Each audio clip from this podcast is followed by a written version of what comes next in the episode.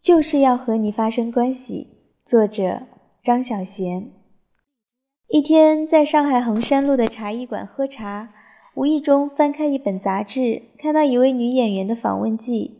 她说：“当她爱上一个男人，即使分手了，她无论如何也要想办法跟他发生一点关系，譬如是问他借钱。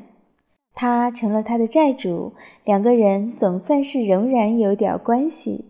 这种痴心真是天可怜见。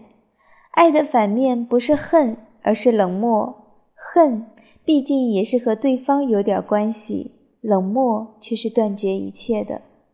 我不会向分手的男朋友借钱，怕他看不起我。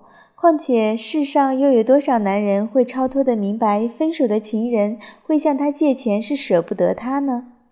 曾经爱过，不已经是一种永远的关系吗？其他的一切都是画蛇添足。以前太年轻，不懂如何处理分手，于是总是认为旧情人是不可能成为朋友的。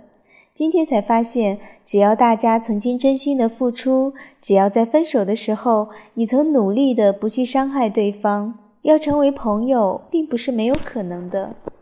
真正的爱，是你相信你爱的那个人也有追求幸福和逃避痛苦的权利。既然我不能让你幸福，我会放手。我要和你发生的关系早已经发生了。往事遥远，旧爱却是无可代替的。你可以随时召唤我，而我也希望我有这个权利。